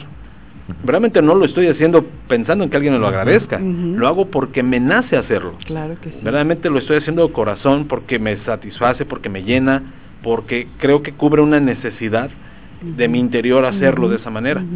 Si a lo mejor en el actuar estoy eh, eh, tal vez eh, lastimando, hiriendo a algunas personas, bueno, es importante platicarlo, dialogarlo, Hablarlo, sin afectar a alguien más. Pero Pero cuando hablarlo, ya, no, no, atacar. Ya cuando incomoda a alguien más, ay, yo ya no puedo hacer nada, es tu sentir. Si tú crees que lo que yo estoy haciendo te afecta, y sé que yo no lo estoy haciendo con ese afán, pero tú te estás, digamos, por ahí como poniendo en medio, ya como para obstucali- obstuca- Obstaculizar. obstaculizar, gracias, mi, este, mi, mi crecimiento, o mi desarrollo, este, realmente ahí es ya muy decisión de la otra Sí, persona. sí, sí. Eso sí. 8 de la noche con 39 ¿Qué minutos. tema? 9. Quiero regresar una hora. Esto está poniendo tan, interesante que quiero regresar una hora. 9 de la noche con 39. 4 minutos. Ya traigo por- Ya. problemas con el tiempo. ¿eh? Sí, queremos atrasarlo para que nos rindan más. Aquí la gente nos está felicitando Ah, a través de nuestro grupo, a través del cristal. Nos felicitan, este Javier, un saludo para Alejandra también, este para Eduardo también, para Gustavo, para Sonia, para Rosy, para Anita, este todos que nos están felicitando porque les gustó mucho el programa Qué y bueno. el contenido, cosa que nos da mucho gusto. Nos decía Omar a través de un mensajito, bueno, eh, nuestro amigo Juan Carlos quiere que lo agreguemos con mucho gusto claro. al grupo y dice Omar que recordemos también los días del diluvio, que también fueron 40 días Mm. Ah, del diluvio universal. Nos da un buen dato. Muy buen dato. 40 días del diluvio universal. Es bastante interesante también. Sí.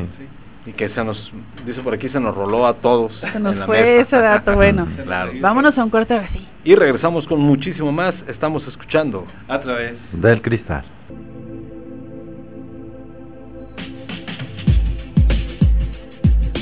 regresamos, ya son las, bueno, solamente 20 minutos, están faltando para que sean las 10 de la noche, solamente 20 minutos y serán las 10 y ya para finalizar, bueno, pues lo que les traigo ya no alcanzamos a, a decir varios temas, pero sí me gustaría que platicásemos o que platicáramos un poquito acerca de la película de la Pasión. La Pasión de, Cristo. En el año de de mm, Mel Gibson. Mel Gibson. En el año 2003 el actor Mel Gibson católico señaló a Emmerich como fuente alterna al evangelio para elaborar su película La Pasión de Cristo. O sea que si han visto la película, han visto los detalles de las experiencias de Santa Ana Catalina. La beata Ana Catalina Emmerich nació un 8 de septiembre de 1774 y murió el 9 de febrero de 1824 a los 49 años. Fue una monja agustina, canóniga, mística y escritora alemana y fue beatificada por el Papa Juan Pablo II el 3 de octubre del año 2004. Emmerich es el apellido consignado en Alemania. Eh, punto número 3 es muy importante, desde pequeña eh, decía tener visiones en la que se le, se le aparecía principalmente Jesucristo cediéndole su cruz. Ingresó en un convento de agustinas. Cuando tenía 24 años le empezaron a aparecer heridas eh, sangrantes, estigmas que se hacían visibles periódicamente en Navidad y en Año Nuevo. Jim Caviezel se dice que en la, en la película fue alcanzado en dos ocasiones por un rayo, en el rodaje, sin embargo eso no sería lo único ni el único sufrimiento para el actor, pues en la secuencia de la flagelación. Fue azotado sin querer varias veces, eh, una de ellas le provocó una herida de 30 centímetros.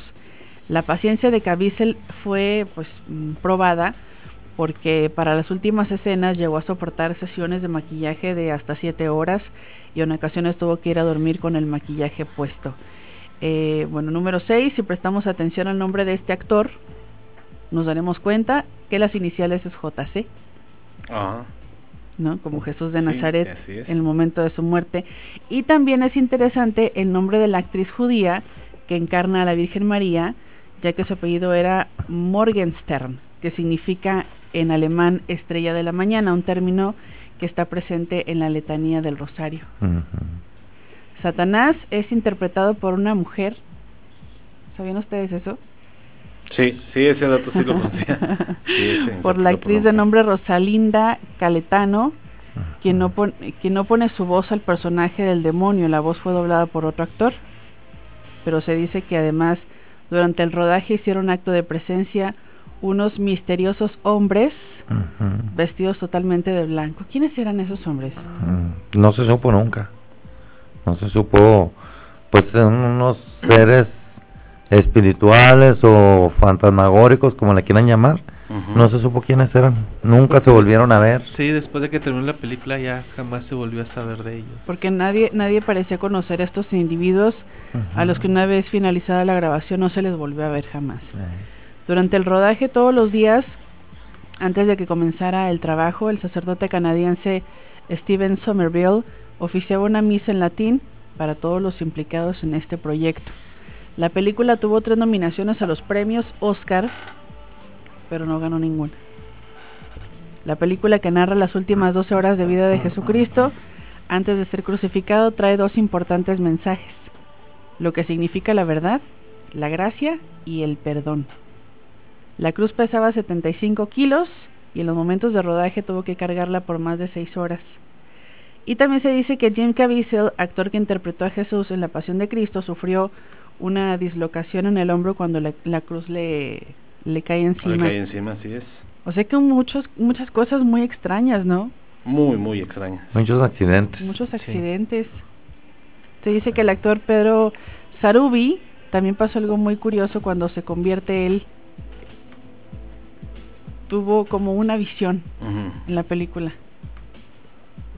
La cinta fue eh, rodada en Italia y solo se utilizaron dos locaciones, la ciudad de Matera, donde se rodó la crucifixión, y los estudios eh, donde se reconstruyó la ciudad de Jerusalén. El actor Pedro Sarubi se convierte cuando interpretó a Barrabás en La Pasión de Cristo. Fue en el momento en que mira a Cristo, el personaje, obviamente pues a Jim Caviezel, ¿no? Eh, en el personaje de Cristo, entonces lo ve a los ojos y a partir de aquel momento su vida cambiaría. Qué dato más interesante y, y curioso. Yo lo voy a compartir, realmente a mí- Ujú. a, mí me gusta mucho la película, pero, pero me afecta mucho, Sí, es muy fuerte. me afecta mucho. O sea, soy una persona que de por sí yo soy de, de que veo una película y si está buena lloro, lloro con el Rey León, o sea, o sea de, de qué estamos hablando, pero a mí me afecta mucho. O sea, yo la veo verdaderamente me da una sensación al ver tal y que no sé, dicen los eh, dicen por ahí algunos este, historiadores que lo que Jesús pasó no es ni la cuarta parte de lo que se exhibe en la película. Algunos llegan a decir que incluso los soldados romanos le llegaron a arrancar la barba. Algunos otro- otros dicen que incluso la carne de Jesús llegó a arrastrarse, a caerse, eh, de que fue tan castigado. Entonces dicen que lo que se proyecta en la película de Mel Gibson precisamente no es exactamente la, la- lo que el maestro pasó, aunque es la más, acer- la más acercada, porque ninguna otra película, al menos que yo he visto, es tan, digamos, tan explícita, Tan sangrienta. tan sangrienta, tan explícito el castigo que, que los, los romanos le, le, le apremian al Señor. Entonces, verdaderamente, a mí me pone mal, me da mucha nostalgia, mucha tristeza verlo, este y creo que ah, coincido con muchas personas que, que, que he platicado que les afecta de igual manera. Sí. No sé si esto sea algo colectivo, sea de algunas personas con las que he hablado, pero al menos en esa situación me incluyo. Sí, es que aunque pienso yo que aunque no sea que quien la vea eh, sea cual sea su fe, si la ve, si se si la ve con interés, le tiene que afectar. Porque es una persona, una persona, dejen ustedes lo injusto, sino la manera. Sí, claro, claro, claro, claro. O sea, si fue injusto o no, pues bueno, de- decía, del creo que sea quien la vea o del país que sea. O sea, solo por el hecho de cómo fue, o sea, tiene Sí. que afectar. Incluso he, he llegado a experimentar una sensación de coraje al ver cuando es castigado, ¿no? Así de, de- y por qué no, por qué no hizo esto, por qué, pero caemos precisamente en lo que hablamos en un principio, ¿no? O sea, ¿por qué si él podía hacerlo, por qué no lo hizo? ¿Por qué si pudo haberse evitado todo ese dolor, por qué no lo es que hizo? tiene una misión. Exacto. sí, así tenía que ser. Así O sea, que pasar. Y cae uno en ese coraje, en esa Impotencia. en esa impotencia y decirlo mil veces, ¿no? Muchas veces, y hay que, que decirlo así de abierto, en algunos lugares, e incluso se dice que por ahí era el motivo eh, específico de por qué Hitler odiaba a los judíos, porque precisamente él culpaba directamente a la raza judía de haber asesinado a Jesús. Claro, es una es una teoría, Sí, sí. una simple y llana teoría. Mm. Se ha llegado a, a- a especular en esa Y situación. pues también se comenta que él llegó a poseer la lanza de Longinus. Así es, o sea, vaya también que, que sea tan cierto, ¿verdad? Claro. Este, Ah, y en muchos lugares este, les han pasado la factura a los a los judíos Eh. por esta pues por este hecho, ¿no? Entonces, y yo en lo particular he llegado a experimentar ese coraje de decir, ¿cómo es posible que hayan sido tan...? Pero realmente es un encuentro de emociones que después del coraje a la tristeza y después a la tranquilidad, ¿no? A la paz es esa esa sensación que yo creo que como un servidor a muchas personas nos ha pasado Rodolfo. Sí, claro, porque de ahí de del coraje, pues ahí tiene que caer nuestra una reflexión sobre o que ellos le golpearon, lo crucificaron, le clavaron los, las lanzas, etcétera. Yo de qué manera también le estoy haciendo daño. A Sí. eso va la reflexión. Y esa sensación final de tranquilidad, de paz que dice, pues tiene que ser como ese impulso a que bueno, le he regado, estoy haciendo mal esto, me, como decía ahí ahorita, le dijo, pero digo, pues me voy a levantar, ya estuvo, me voy a esforzar, como decía Marianita, no soy perfecto, no soy santo, estamos en camino, pero me voy a esforzar para ser mejor persona. Claro. O sea, esa sensación de paz tiene que ser ese empuje para dar el paso a ser alguien nuevo. Sí, muy cierto. Eso es algo que Y tiene también que también tiene que ver por ahí una y precisamente estos días son para eso también, ¿no? Para un poco la reflexión, claro. para tomar conciencia precisamente qué estamos haciendo mal, ¿no? Exactamente. Hacer un examen, como luego se dice, es que tienes que hacer un examen de conciencia. Pues sí, pero está muy interesante el Face, ¿no? Entonces, vivimos la vida des- así, en otras cosas, Claro. menos en el crecimiento personal, en el de uno, Espiritual. en el mío, porque como dijo Gandhi, no sé quién, si quieres cambiar el mundo, empieza por ti Cambia mismo. tú, así es. Simplemente, pero nos da flojera. La mejor manera de cambiar el mundo es cambiar uno mismo, ¿no? Eh, Lo menciona perfecto Mariana. Eh, ¿Cuántas veces hemos escuchado a la gente decir, bueno, esta Semana Santa realmente voy a dedicarlo a mejorar mi espiritualidad? Nadie. Ujú. Nos la pasamos Nadie, escuchando claro. que se van a ir de vacaciones a lo mejor a la playa, a lo mejor a- al paso o a lo mejor a otros lugares, pero jamás he escuchado a alguien decir, en esta Semana Santa verdaderamente me voy a acercar a la espiritualidad y, Ujú. y- y trabajar en ello. No, ni yo he escuchado a nadie. ¿No? Verdaderamente no. que Y sí no se- Sí, perdón. Perdona. Y no se trata de estar todo el día en el templo. No, no, claro que no. O sea, es simplemente me siento, me agarro un papelito, mi pluma, que en qué estoy mal, conscientemente. ¿A quién estoy dañando? ¿Soy honesto en mi trabajo? ¿Hago las cosas como deben de ser? ¿Cómo lo adecuado? O sea, un examen, como decía Marianita, un examen eh, de cómo voy. Ah, bueno, estoy, yo, estoy fumando demasiado, bueno, ¿qué voy a hacer? Ya, ya ubiqué el problema, este, ¿qué voy a hacer? Deja, bajarle. Bueno, ya tengo la solución, ahora, atórale pues. Sí, Actuar. Entonces yo tampoco nunca he escuchado a nadie que diga, esta Semana Santa es para lo que es, Para reflexionar. es que es para eso. Y Exactamente. no, es- no- como dijeron anoche, se tenía que decir y se dijo, o sea, no es de paseo, o sea, no es para pasear, No, ¿no? no, no. Tampoco es, de- decía, de estar todo el día en el templo, yo creo tam, yo creo que tampoco Dios quisiera que todo el día estuviéramos arrodillados, o sea, ve y actúa. Así es. O sea, eh, eh, ¿por qué no ir un día a practicar la caridad? Claro, claro, exactamente. Que es el mensaje de Jesús, el amor, o sea, nada más.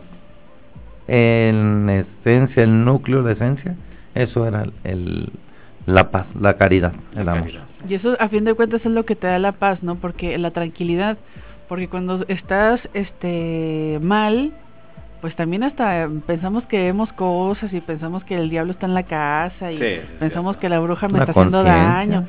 Es la conciencia y es la falta de tranquilidad cuando tú, uno está consigo mismo tranquilo, pues no tienes por qué temer porque está Dios contigo. Cuando consigues paz interior, verdaderamente es muy difícil que algo te pueda afectar. O sea, cuando estás bien contigo mismo, Sí. cuando estás bien con los demás, Y que no es fácil. No, no es fácil. No es No, fácil, no es pero fácil.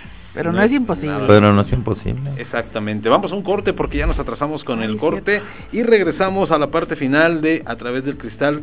Muy interesante en esta noche Rodolfo Jordán acompañándonos, compartiendo su experiencia, compartiendo sus puntos de vista y nosotros muy contentos y agradecidos Rodolfo. Gracias. Así es que vamos a un corte, no se vaya, no se despegue, recuerde, usted está escuchando. A través Del cristal.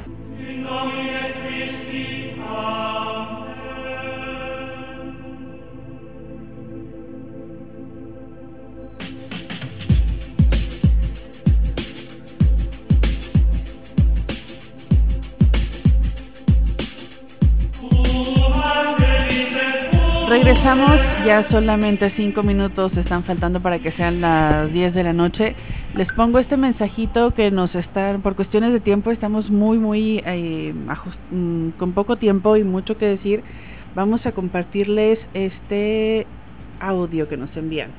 Buenas noches, también los 40 días y los 40 noches que llovió eh, sobre el diluvio universal. Bueno, ese, ese era uno, perdón, me disculpo. Acá está el otro. A ver. No. Ay, ¿dónde está? Y discúlpenme que se me extravió el, el audio, no sé dónde quedó. ¿O era acá? A ver, vamos ahí a buscarle. Mientras lo encuentra Marianita. Ahí está ya. Ya lo encontró. Bien. es que está en el grupo y me lo mandó también acá por el grupo. Ah, perfecto. Ahorita, buenas noches, Fernando. Ahorita que están hablando sobre la película La Pasión de Cristo. Eh, años anteriores había leído yo, no sé si lo hayan leído ustedes también, el libro de Caballo de Troya 1. Y también detallan, detallan a, a- valga la redundancia, a detalle, eh, el castigo, la flagelación, todo lo que sufrió, el sufrimiento de Jesús eh, antes de ser crucificado. Y la verdad que creo que queda corta la película, queda corta porque está detallado, está, eh, vamos a, vamos a decir que es una, una, una novela de ciencia ficción o tomémosla como, como mejor nos parezca. Pero los castigos, los azotes, el sufrimiento este, está detallado de tal manera que y luego científicamente está doctores están explicando ahí lo que pasa, los, los tipos de vasos que se rompen, eh, los nervios que se dañan. Es- a mí me pareció mucho más fuerte lo de la novela que, de la película de La Pasión de Cristo, que está horrible, ¿verdad? O sea, es la única película que no he podido repetir. No la, no la vi una vez, la compré y no se ha vuelto a ver nada más que una sola vez. Esa película en mi casa no se ha vuelto a ver. O sea, una película me ha parecido súper, súper pesada. Pues sí, sí es cierto. O sea, coincidimos en eso. Ah, El del autor JJ Benítez, Eh, Caballo de Troya. Caballo de Troya. Sí. acaba de sacar el último libro, el, ya son nueve. Son unos tochotes de Sí. medio kilo, un Secreto ladrillo de cada la Gran uno. Pirámide, este, Sí. Tarot, y sí, son varias las... Ya nos llegó. Por cierto. Por cierto. Ah, muy bien, por cierto. Roberto, Mira, bueno, así rapidito, les comentaba ahorita en el corte, pues hemos hablado, o se ha hablado mucho de, de estos, de, de Cristo y todo eso, de la traición de Judas. Este, comentaba Mariana que uno de los infiernos, este, es la primera persona que te recibe. Este, pero, bueno, yo estaba, estaba leyendo algo ahorita en la, en la tarde del tema.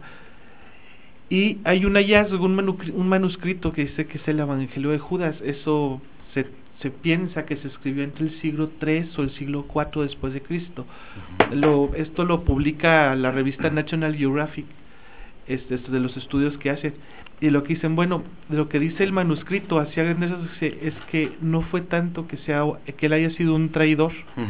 Sino que más bien él y Cristo mantenían una, o Jesús tenían una, una relación muy cercana, se lo nombran como si pudiera ser el, el discípulo más querido de, de Jesús, y que ahora sí que malamente a él le tocó, le tocó esa parte de, de traicionar a Cristo para, para poder cumplir el plan.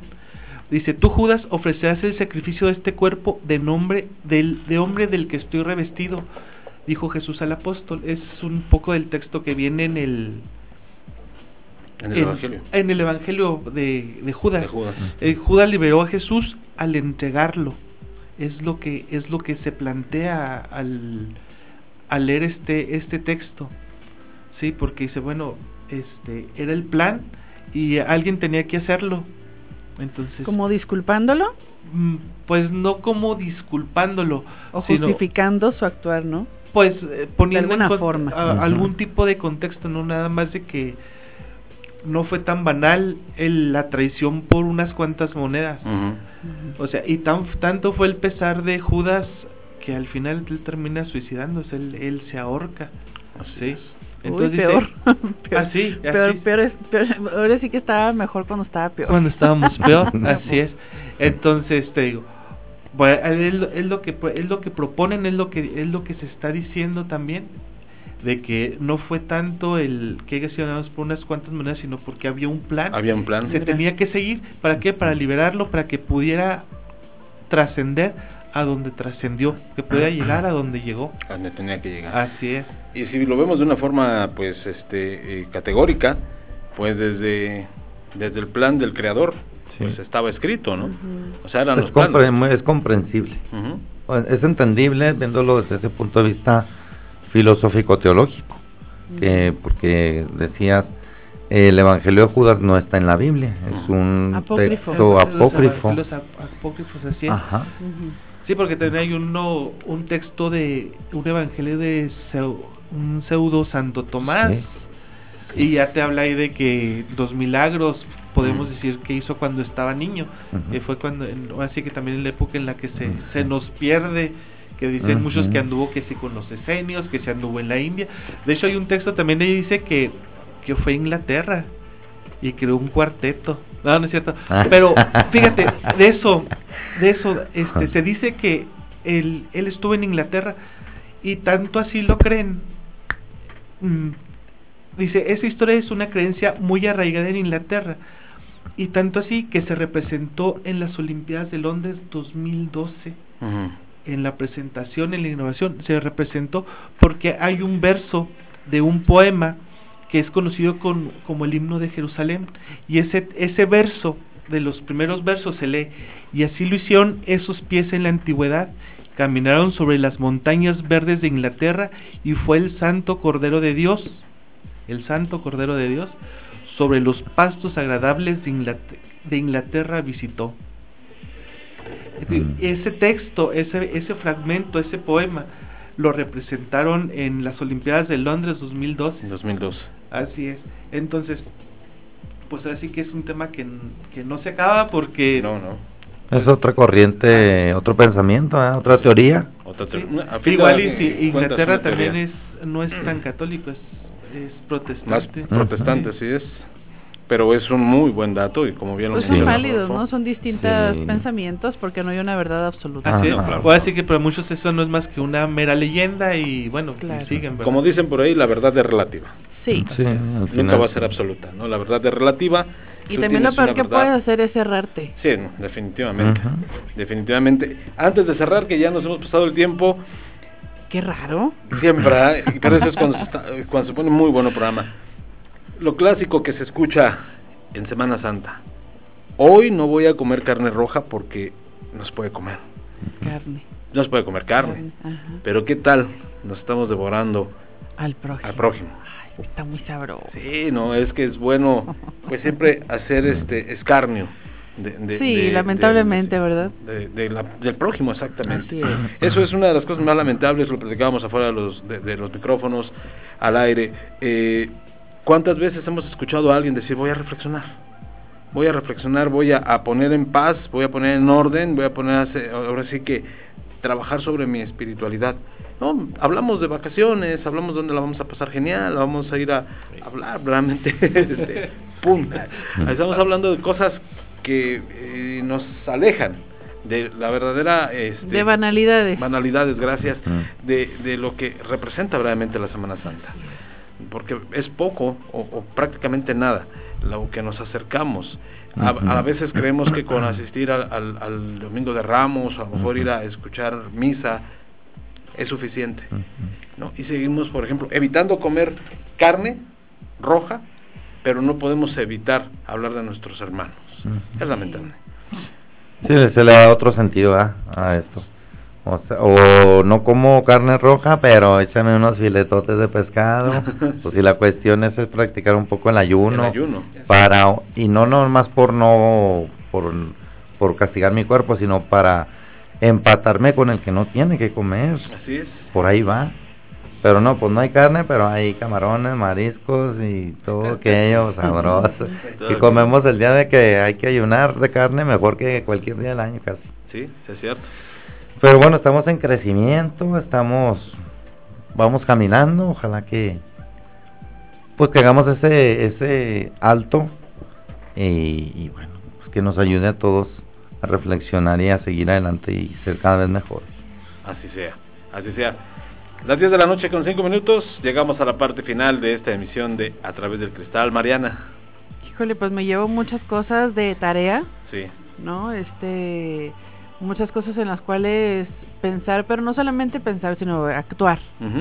A- actuar y a fin de cuentas no tiene que ser ni Semana Santa, ni, ni Navidad, ni Año Nuevo para hacerlo, ¿no? No. Lo puedes hacer ahorita en la noche que llegues, ahorita que termines, antes de dormir o mañana cuando te despiertes, agradecer por la por el día, porque ni eso hacemos. O sea, ni siquiera agradecemos el día y ni siquiera valoramos este lo que debemos de valorar lo, lo, lo valioso, ¿no? Que Lo es que estar tenemos. y, y los, los seres que están con nosotros en nuestra vida. Así es que bueno, pues me llevo eso y pues el agradecimiento a toda la gente que siempre está participando con nosotros, que nos da su preferencia, que disfrutaron mucho el programa porque nos lo dijeron a través de, de WhatsApp, cosa que nos encanta, Nos que hacemos este programa con mucho amor eh, ojalá que así sea tomado, que no sea tomado con, con ese, ese prejuicio, ¿no? Decir, es que estos de qué están hablando.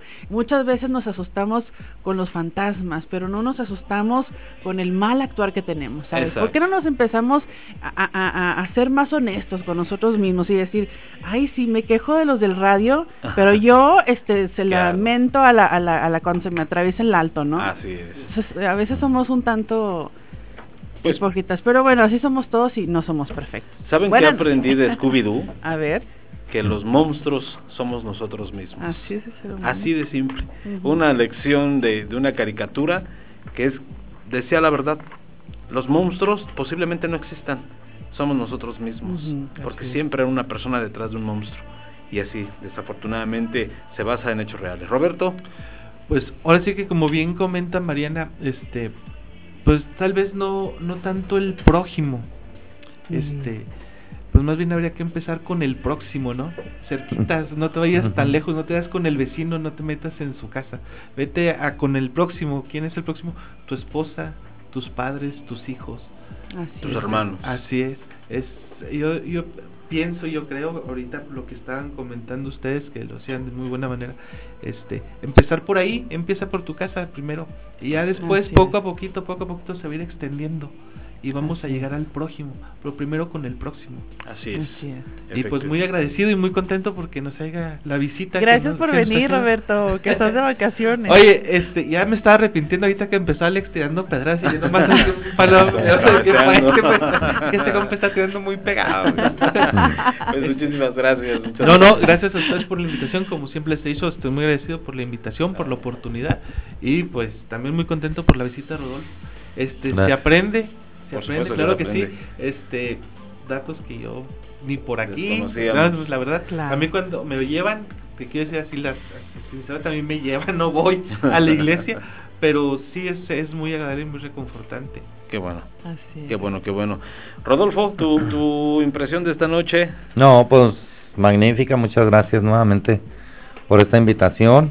Espero que no sea la última. No, por supuesto. Y todos aprendemos de todos. Yo también aprendo de ustedes de bastante. Y nada, pues que, que Dios nos ayude en estos días santos eh, a dar ese, ese eh, cambio que, que, seguramente nos hace falta en algo a todos. Así ¿Verdad? Dar ese, permitir que Cristo, esa luz que se va a encender la noche del sábado santo, ese cirio, que en las tinieblas del templo, en la oscuridad, se enciende el cirio para romper las tinieblas, romper el pecado, todo esto y luego el cura nos va pasando el fuego a, pues, a todos los que acudimos. ¿Y para qué? Para encender ese cirio que luego, terminada el, la Eucaristía, pues llevamos a nuestras casas. No el cirio, sino el símbolo de la luz de Cristo. Entonces, pues que Cristo, que nos dejemos iluminar por, por la luz de Cristo y pues que demos ese, en nosotros el paso, que seguramente Él nos apoyará, pero pues hay que caminar. Él me va a dar el día, ojalá, es por poner un ejemplo, si mañana despierto, amanezco, pues en medio de la vida. Pero yo tengo que bajar mi piecito de la cama, tengo que ir a, a bañarme, tengo que preparar mi desayuno, o sea, tengo yo que caminar también. Y nada, muchísimas gracias a Sigma Radio, a Romántica, a usted que, dirige pues todas estas, ¿cómo se dice? ¿Estaciones? Eh, sí, sí. Proyectos. Ajá, eso eh, sus proyectos, estaciones, a Robert, a Marianita, a Vivi, que la extrañamos, al señor Chavero seguramente nos escuchará, licenciado, un saludo, un abrazo. Y bueno, nada más. Pues muchísimas gracias, general. Alejandro. Gracias, Marianita. Yo muy agradecido, Rodolfo, por esta aceptar esta invitación. Lo planeamos, como lo hemos dicho en ya repetidas ocasiones, que estuviera presente, que compartiera sus experiencias, sus vivencias. Para nosotros es muy eh, eh, gratificante y es muy, eh, muy llenador para nosotros importa muchísimo la opinión de la gente que conoce, de la gente que sabe, que hemos tenido aquí afortunadamente a lo largo de estos programas, gente que cuando queremos hablar de un tema en específico buscamos que sea la gente que tiene conocimiento de.